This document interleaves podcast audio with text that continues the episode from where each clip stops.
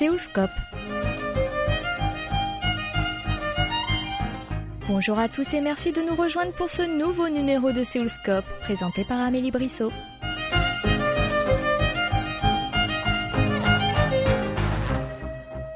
À chaque fois que quelqu'un pose la question qu'est-ce qu'il y a de sympa à faire ce soir à New York ou à Séoul, cela publie automatiquement une microtâche sur Amazon Mécanique turque. Et la microtâche consiste à dire bah, faites des suggestions sur des choses sympas à faire ce soir à New York. Et en plus, vous faites aussi une deuxième microtâche. Samedi 18 mai, nous sommes allés à la rencontre d'Antonio Casilli, sociologue, enseignant-chercheur à Télécom Paris Tech et chercheur associé à l'EHESS. Il était à Séoul afin de participer à deux débats, dont l'un organisé par l'Institut français de Corée du Sud avec le soutien du Fonds d'Alembert. Il nous en donne d'abord les thèmes. Le premier débat était à l'Assemblée nationale coréenne et portait sur la régulation des GAFAM. Donc on a eu l'occasion, l'honneur de, dialoguer, euh, moi et euh, mon collègue qui est en, réalité le, président de l'ARCEP, qui est l'autorité française euh, de régulation des télécommunications, euh, avec euh, des experts coréens, surtout des avocats, qui ont porté un regard croisé sur surtout la, la, régulation des données personnelles en Europe, suite à, à l'entrée en vigueur de l'RGPD c'est-à-dire du règlement européen sur les données personnelles, qui représente certainement un aspect vraiment euh, novateur de la position euh, de, l'Europe vis-à-vis des, des géants d'Internet et aussi en général du numérique. Le deuxième débat euh, a lieu à un coworking space qui s'appelle MIC Impact et cela a été l'occasion pour moi de dialoguer avec des sociologues coréens, des collègues qui s'intéressent aux mêmes problématiques que moi. Hein. Surtout la question qu'on a abordée est celle de l'impact de l'intelligence artificielle sur le travail, qui est actuellement centrale au débat public et aussi au débat universitaire. Vous êtes un spécialiste de l'impact des technologies numériques sur la société. Avec votre œil expert, Voyez-vous cette évolution technologique comme quelque chose de positif ou non? En fait, je ne suis pas euh, dans une posture euh, manichéenne euh, qui consisterait à, voir exclusivement les aspects négatifs ou positifs, ou, pire, à juger les technologies. Les technologies sont avant tout une occasion pour nous de vivre en société.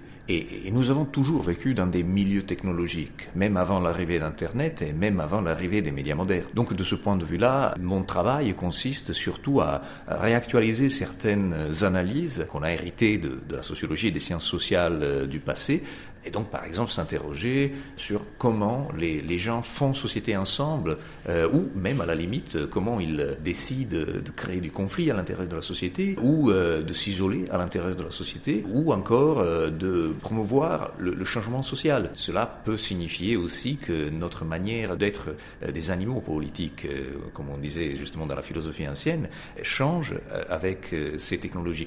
Mais il n'y a pas d'issue nécessairement surdéterminée, soit en sens positif qu'en sens négatif. Donc mal, malgré cela, évidemment, euh, mon regard est parfois critique. Et donc mon rôle est aussi celui de signaler que certaines technologies, surtout certaines modalités de production de technologies ou d'encadrement économique des, technologies, peuvent apporter des conséquences qui euh, déterminent par exemple une croissance de, des inégalités ou euh, une diminution de nos libertés civiles.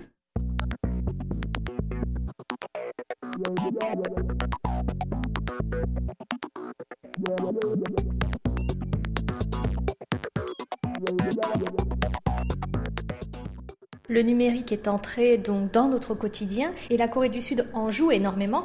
C'est pas pour rien qu'elle est l'un des pays les plus avancés technologiquement parlant. Que ressentez-vous ici en étant nez à nez avec cette réalité? Il y a énormément de proximité avec la réalité européenne, que évidemment je, connais mieux, même si en, réalité mon travail euh, me conduit parfois à observer des phénomènes technologiques, euh, même en Amérique du Sud, ou alors j'ai longtemps euh, réalisé des terrains d'enquête en, Chine ou, en Russie, ou aux États-Unis évidemment. mais donc la, la, continuité que je vois entre la, la situation coréenne et la situation européenne est cette préoccupation, ce souci constant euh, de garder ce qu'on peut définir comme de la souveraineté numérique. Donc souveraineté numérique veut dire que on, on cherche à, à, garder de l'autonomie par rapport à certains acteurs euh, qui sont économiquement hégémoniques, je pense évidemment aux grandes plateformes ou aux grandes télécoms ou à certaines infrastructures qui aujourd'hui stockent ou traitent nos données. Et donc encore une fois, c'est surtout Amazon et Google qui sont centraux dans ce contexte-là. La Corée et la France et l'Europe en général cherchent avec une posture qui n'est pas une posture nécessairement autoritaire, même si parfois ça peut rassembler un peu à ça, mais donc à promouvoir du pluralisme dans le contexte de, la prise de parole publique et aussi à rééquilibrer le pouvoir de marché, donc ce qu'on appelle parfois la concurrence. Alors c'est pas exactement la, concurrence euh, telle qu'elle elle était définie dans, dans, la, dans la, théorie euh, économique euh, classique ou néoclassique, mais certainement euh, en, France comme, comme en Corée, on cherche par exemple à donner à des entreprises locales la possibilité de concurrencer et, et finalement d'offrir des, des, services à la place d'acteurs étrangers. Or, ceci peut paraître une excellente idée, il y a aussi des conséquences négatives de ce processus, autant en France qu'en Corée. Euh, le fait d'avoir un Naver euh, ou d'avoir un Cacao, ou euh, pour la France, de chercher à promouvoir des moteurs de recherche comme Quant ou des systèmes alternatifs de, par exemple, de plateformes vidéo et ainsi de suite, peut parfois se transformer dans une espèce de course-poursuite de l'idéal, finalement, du géant de la Silicon Valley, et finalement se réduit à, à reproduire ce que ces géants de la tech font, même dans leurs aspects les plus terribles, même la, même arrogance, le même, enfin la même obsession, si l'on veut, euh, du profit à tout prix, la, même parfois promesse de, euh, bon, non seulement des lendemains qui chantent, mais, mais aussi aussi de, de contextes technologiques qui sont loin de se réaliser.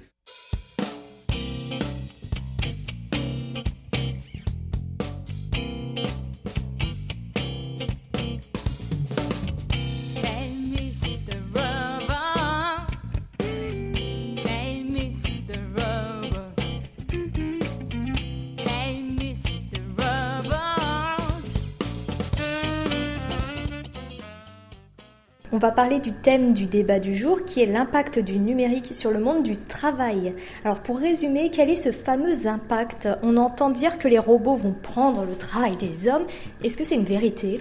Alors non, euh, c'est une doxa en fait. C'est, c'est une opinion répandue, c'est un marronnier dans la presse certainement. Donc c'est un sujet qui revient constamment, mais c'est un sujet aussi qui est extrêmement controversé dans le milieu universitaire. C'est-à-dire que ça fait bientôt dix ans que on a démontré que les prophéties les plus outrancières euh, sur le grand remplacement technologique, déjà le nom était très, très mal choisi à mon sens, euh, donc le fait que les robots vont remplacer les êtres humains, bah, euh, ces prophéties euh, ne peuvent pas se réaliser et certainement elles, elles ne nous mettent pas face à, une perte d'emploi, de, comme par exemple l'avait dit une célèbre étude d'Oxford de 47%, donc à, l'horizon 2030. Euh, ces calculs ont été euh, répliqués, les données ont, ont, raconté des histoires complètement différentes. Donc euh, l'OSCD a produit une étude qui montre que tout au plus on, fait face à une perte d'emploi de 7%, mais en même temps il faut aussi s'interroger sur les raisons de cette perte d'emploi et même à la limite sur la pertinence, sur la catégorie emploi aujourd'hui. Donc euh, les raisons peuvent être euh, non pas que les robots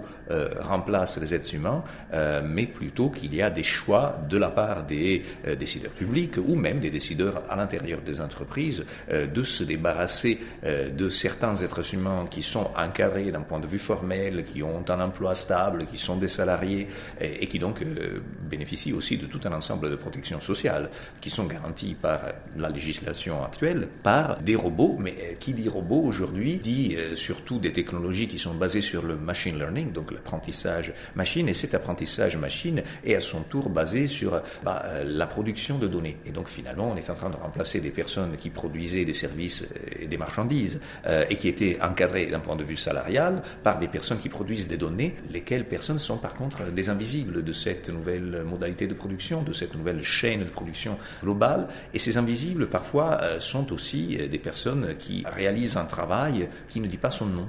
Un travail qui est parfois présenté comme de la contribution bénévole. Pensez par exemple à combien de fois chacun d'entre nous, en utilisant Internet, se retrouve à, saisir euh, des petits captcha. Donc par exemple, il faut retranscrire des mots ou reconnaître des photos de chats ou de voitures. Et ça sert à quoi? Ça sert à entraîner des intelligences artificielles qui par la suite sont commercialisées par Google.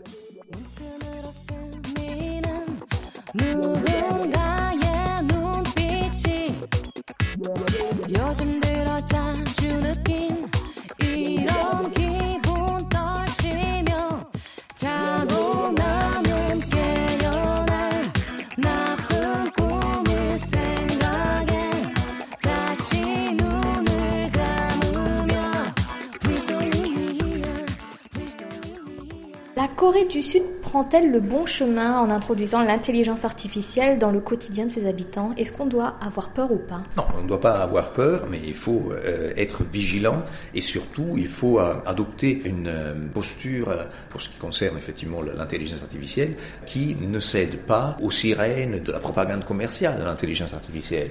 L'intelligence artificielle, grosso modo, telle qu'elle existe aujourd'hui, est une intelligence artificielle faible.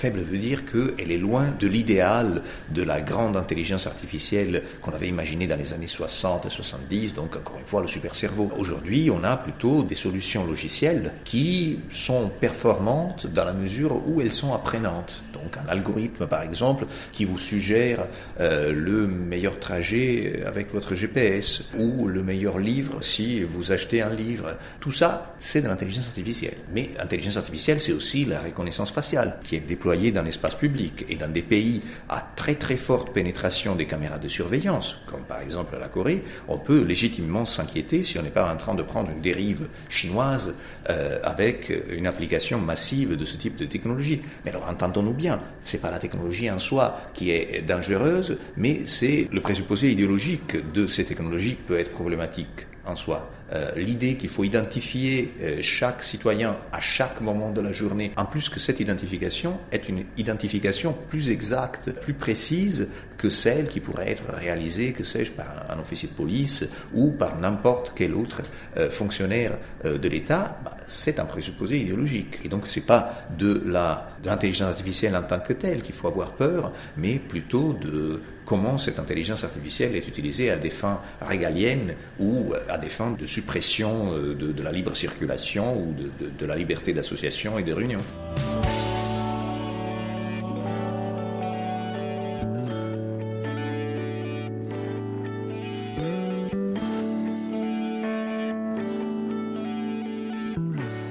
Si vous deviez comparer l'avancée de l'intelligence artificielle dans les deux pays, quels sont les points forts et les points faibles? De l'un et de l'autre pour ce qui concerne euh, la, la, Corée, effectivement, il y a cette euh, idée selon laquelle il faut identifier des tendances fortes au niveau des technologies et réaliser très vite résonne peut-être aussi avec l'expression coréenne pali pali, donc il faut faire vite des choses. Et donc effectivement, euh, la réflexion sur ces technologies est normalement réalisée a posteriori. En France, je crois que bah, l'idée est plutôt l'opposé. Donc l'idée de base est qu'il faut d'abord faire euh, un grand débat national. Par la suite, euh, il faut euh, préparer une loi nationale et ensuite, on peut imaginer de déployer une technologie. Je suis pas en train de dire ça de, comment dire, avec du sarcasme. C'est deux dispositions politiques et, même sociales différentes qui ont des aspects positifs et négatifs à chaque moment. Certes que la, la France n'est pas célèbre pour son dynamisme, mais en même temps, la France a été aussi capable de fournir historiquement des dispositions de loi ou même des prises de position politiques et sociales qui ont influencé euh, tout le monde. Pensez par exemple le fait, qui remonte à la moitié des années 70 du siècle passé, euh, d'avoir été le premier pays qui a eu une loi informatique et liberté, qui par la suite a créé la CNIL, qui par la suite a été l'un des piliers du RGPD d'aujourd'hui. Ça, c'est effectivement un résultat euh, français. Et pour ce qui concerne la Corée, si je pense par exemple à des géants coréens comme Naver, je, je vois qu'il y a un intérêt vraiment important à garder la richesse des contenus et même des modalités de partage de ces contenus qui sont des contenus coréens. Euh, donc, euh, par exemple, des contenus coréens veut dire euh, aussi avoir le Wikipédia ou la version Wikipédia de Naver, veut dire avoir, bah, jusqu'à il y a quelques années, effectivement, un rôle vraiment important des blogs qui sont écrits par des contributeurs coréens. Et donc, du coup, on a, on a vraiment une manière de favoriser une, une culture locale, ce qui est parfois gage de pluralisme nous devons certainement nous intéresser aux conséquences de l'intelligence artificielle sur le travail euh, et effectivement aux conséquences du, du déploiement de l'intelligence artificielle, mais nous devons aussi très vite nous concentrer sur les conditions de travail des personnes qui produisent les intelligences artificielles. Et avec ça, j'ai terminé, je vous remercie. Parmi les intervenants à ce débat, Madame Lee Ho-young, chargée de recherche au sein du Korea Information Society Development Institute. Elle a commencé par nous donner son avis sur l'impact du numérique sur le travail. Comparez-le avec celui d'Antonio Casilli.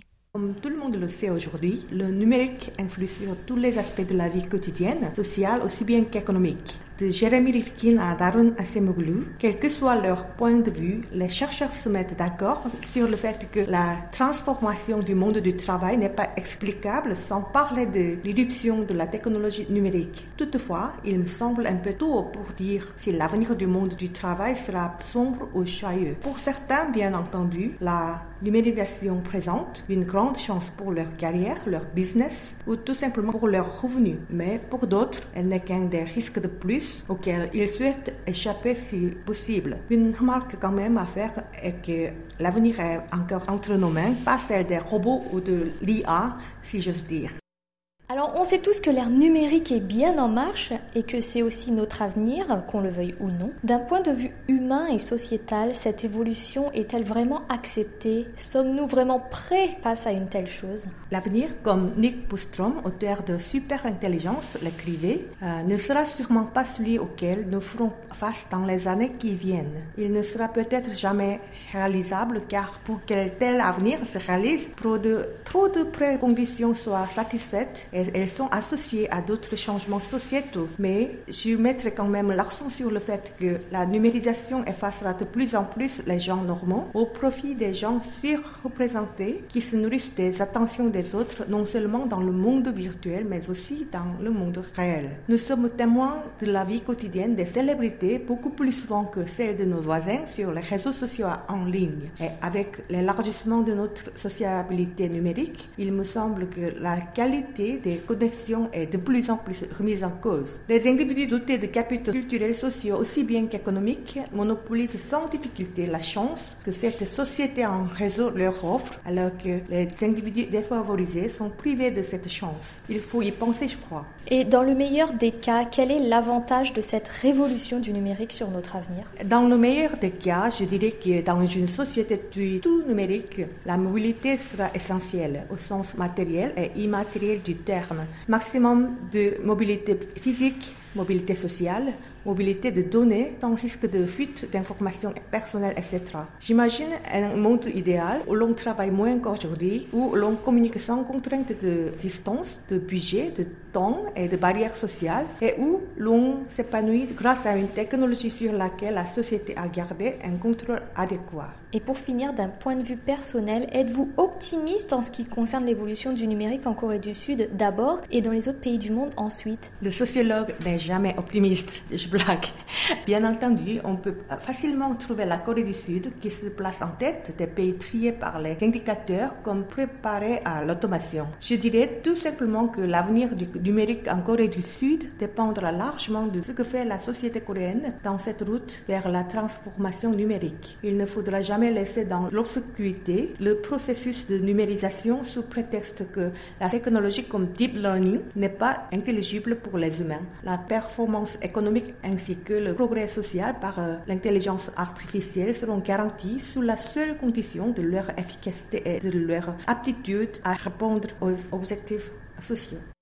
Et avant de quitter la salle, nous avons tendu notre micro à Aubry Bailly, directeur commercial d'une entreprise d'informatique. J'avais toujours pensé qu'on était dans une période où il fallait entraîner l'IA. J'avais toujours pensé qu'après, une fois qu'il était entraîné, il allait devenir un peu autonome l'IA. Tout le monde a un peu cette conception-là à travers les différents hivers de l'IA. Au bout d'un moment, l'IA toute seule, elle se débrouille et elle saute toute seule. Et là, Antonio Casini nous explique très concrètement que c'est pas du tout le cas et qu'il y aura toujours plus ou moins besoin en fait d'humains pour entraîner l'IA à travers différents arguments et que c'est déjà le cas aujourd'hui, qu'il y a déjà des humains qui sont déjà entraînés, mais même après avoir été entraînés, il y a un processus de vérification apparemment qui existe et qui embauche du coup des humains pour entraîner. Je n'avais pas conscience que les humains qui étaient payés pour alimenter l'intelligence artificielle travaillaient en direct.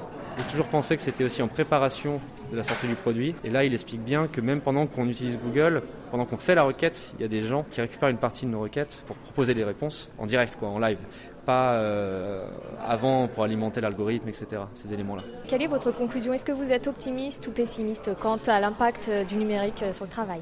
Le ton global est quand même un petit peu forcément pessimiste parce que le grand enjeu qui est de, ces gens-là, j'ai l'impression, c'est forcément pessimiste parce que c'est un peu des lanceurs d'alerte à leur manière ils informent, ils montrent que c'est un travail invisible qu'on effectue. Donc forcément, la loi du travail ou les politiques sont un peu en retard. Et du coup, il y a des gens qui sont exploités, il y a des gens qui travaillent euh, gratuitement apparemment ou très peu. Donc c'est forcément négatif le constat. Après, ils nous donnent deux trois pistes d'ouverture positive sur le fait que les syndicats au niveau mondial s'organisent apparemment. Hein, c'est ce qui explique par exemple pour Uber, que c'est quelque chose qui se passe dans plein de pays.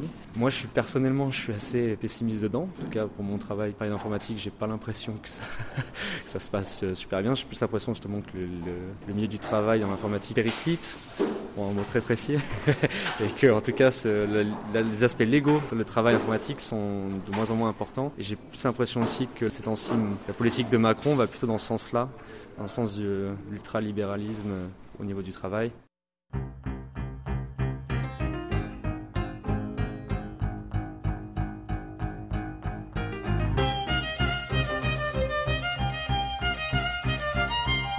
Nous arrivons au terme de cette émission. C'était Amélie Brissot au micro avec Yang à la réalisation. Merci de votre attention et rendez-vous vendredi prochain pour un nouveau numéro de Seoulscope.